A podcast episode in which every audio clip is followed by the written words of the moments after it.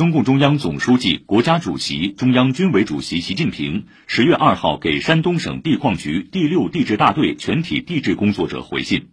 对他们弘扬优良传统、做好矿产勘查工作提出殷切期望。习近平在回信中强调，矿产资源是经济社会发展的重要物质基础，矿产资源勘查开发事关国计民生和国家安全。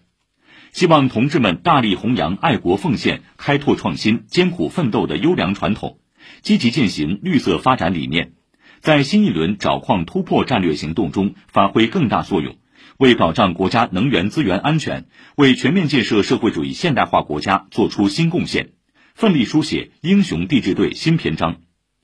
山东省地质矿产勘查开发局第六地质大队成立于一九五八年。一九九二年被国务院授予“功勋卓著、无私奉献的英雄地质队”荣誉称号。自成立以来，该队累计查明金资源量两千八百一十多吨，是全国找金最多的地质队。近日，山东省地矿局第六地质大队全体地质工作者给习近平总书记写信，